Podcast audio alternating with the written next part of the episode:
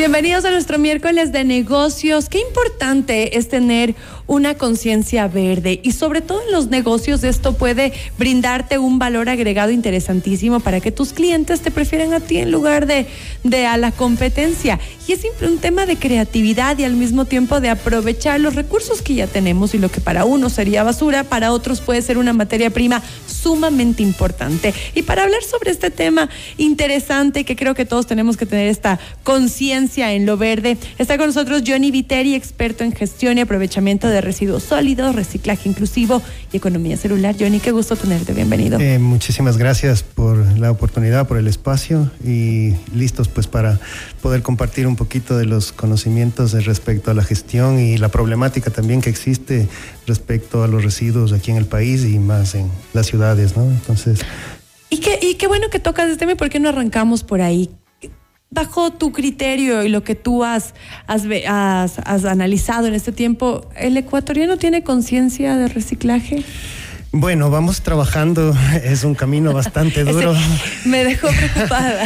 el cambiar los hábitos de las personas, el desaprender para poder volver a aprender lo que mal aprendimos es toda una tarea para ser mejores seres humanos, que al final eso es la misión diaria, ¿no? Entonces, si nos enfocamos en, en cuidar todos nuestros actos en generación específicamente de residuos, desde que nos levantamos en cuidar el agua, cuidar la luz, eh, cuidar eh, todo este entorno que nos rodea, la naturaleza, pues ya empezamos ganando desde que empezamos el día. Y luego ya, antes de comprar, pues tener esa conciencia de decir, bueno, ¿qué estoy comprando? ¿Qué materiales contiene? Esto va un poquito más relacionado con el tema de economía circular y el tema del reciclaje inclusivo, que también hay personas que se dedican a esto y que pueden también conectar con el mercado y ser emprendedoras también. Yo, te diría que tal vez es un tema generacional.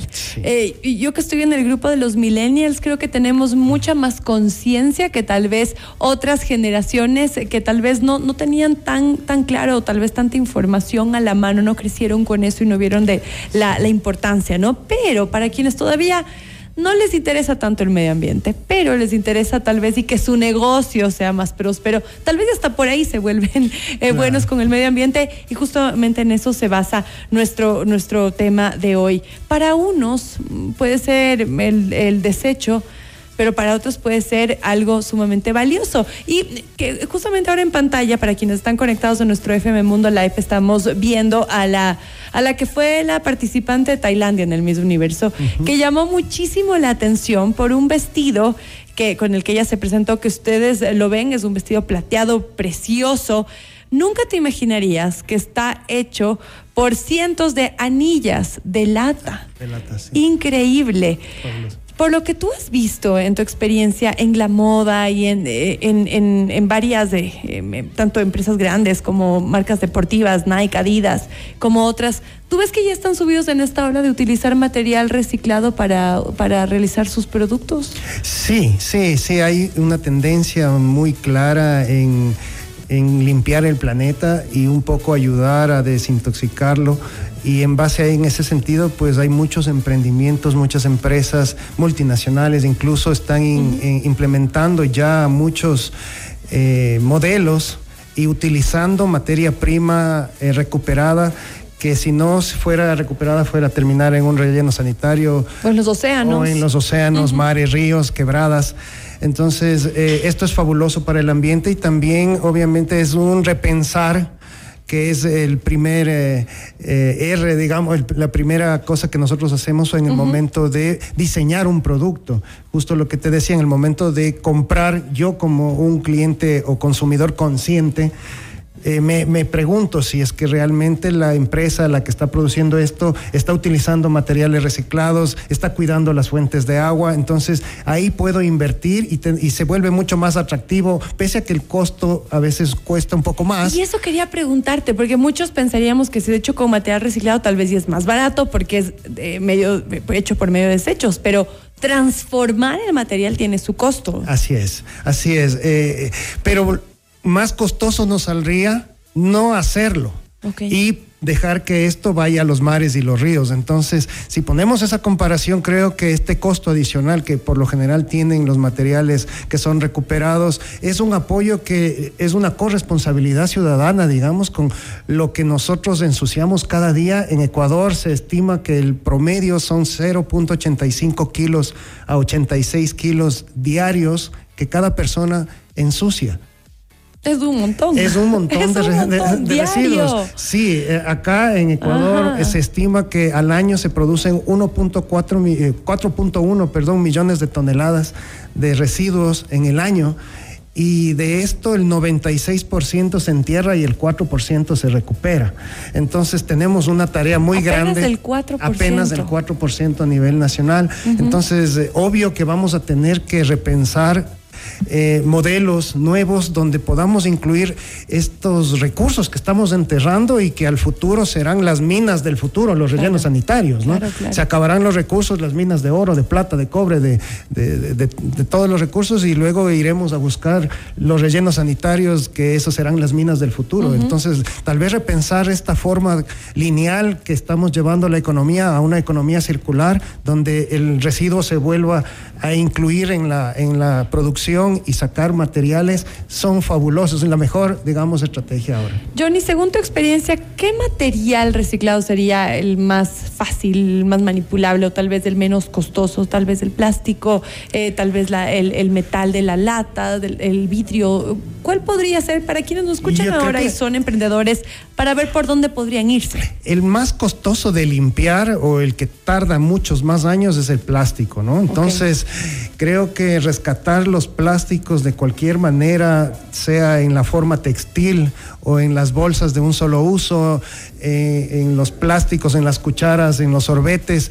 Eliminando esto ya hacemos una gran tarea y esto también hay formas de transformación y obtener un nuevo producto. Entonces, eh, esto te podría comentar. Tenemos ahora en pantalla, son unos zapatos, hace un momento eran unos Adidas, otros eh, de la marca Nike, que justamente están hechos, algunos inclusive con, si te fijas, si, si alguien está viendo, es como una redcita y es parte de las redes que han encontrado botados en los océanos y que eso le, recuperaron y le hicieron parte del diseño que inclusive se ve hasta Atractivo, hasta cool, hablando en el idioma de los jóvenes, eh, que podría ser algo más. Es, un tema de creatividad, como lo decías tú.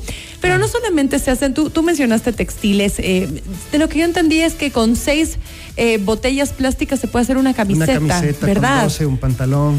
Imagínate. ¿Y, cómo es la textura de estas camisetas o pantalones? ¿Cómo se, siente bien, suave? Sí, es una ropa completamente como la que usamos todos. Todas las prendas de vestir tienen plástico, a excepción de que sean 100% algodón. Claro pero eh, justamente ahí es donde se ubica la oportunidad para poder, eh, hay marcas que recuperan las prendas de vestir y las vuelven, hay una marca en España muy famosa que, que hace eh, nueva ropa con los retazos de otro tipo de ropa, entonces ya ahí hay una línea de negocio en la parte de moda, luego hay otra, otra, otro, otro tipo de negocio ya en lo que es fundas plásticas para poder hacer bloques para la construcción. Mira marcos para bicicletas se están confeccionando eh, a partir del plástico reciclado. Entonces hay una oportunidad allí y también en la parte de artesanía, ¿no? De hacer bolsos, carteras, aretes, en fin, hay una... O hasta arte. He visto que se abre, hacen obras de arte justo con material reciclado.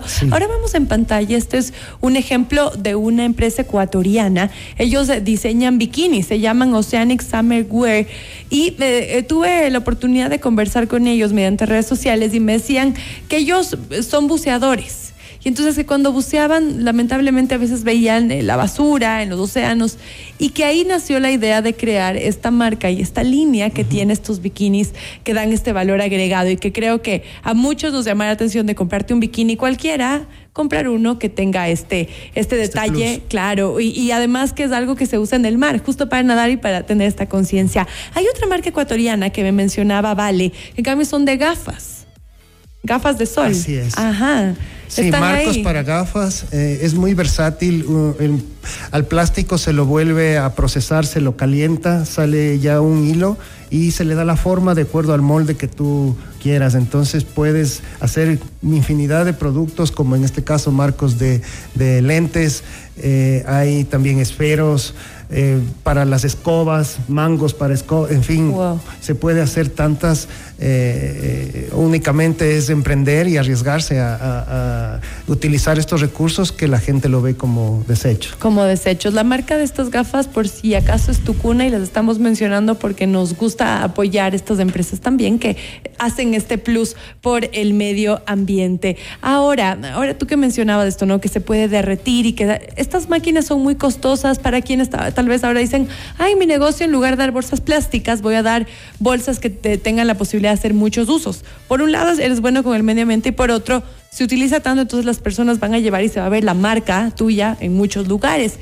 ¿Qué tan complejo es aquí en la ciudad de Quito encontrar las empresas o lugares donde tengan las maquinarias justamente para, para utilizar esta materia prima reciclable? Sí, bueno, no, se puede buscar obviamente en el mercado nacional, en el mercado internacional existen máquinas extrusoras aglutinadoras que sirven para este tipo de trabajos y que no son tan costosas. Depende obviamente de cuánto uno logre recuperar de material para procesar, ¿no? Entonces hay máquinas que genera, que pueden procesar 5 o 10 toneladas diarias y hay otras que tienen unas menos capacidad, que son menos costosas, pero que eh, se puede emprender. En, sí se puede emprender, no es tan complejo. Y se puede existen aquí en el país y se puede incursionar.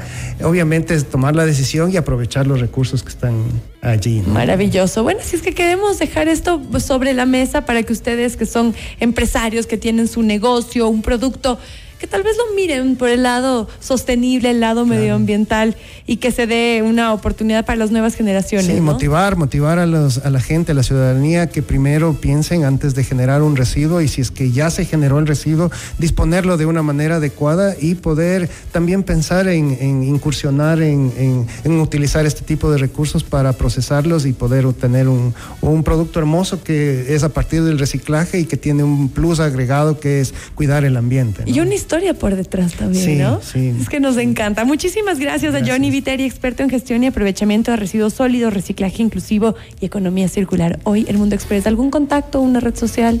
Donde eh, sí, bueno, mi, contacto está en redes sociales a través de la Asociación de Servicios de Reciclaje Inclusivo Recicladores Unidos. Ahí podemos contactar y cualquier cosa a la orden. Excelente. Gracias por la oportunidad. Excelente, gracias por acompañarnos. Hacemos una pausilla, volvemos.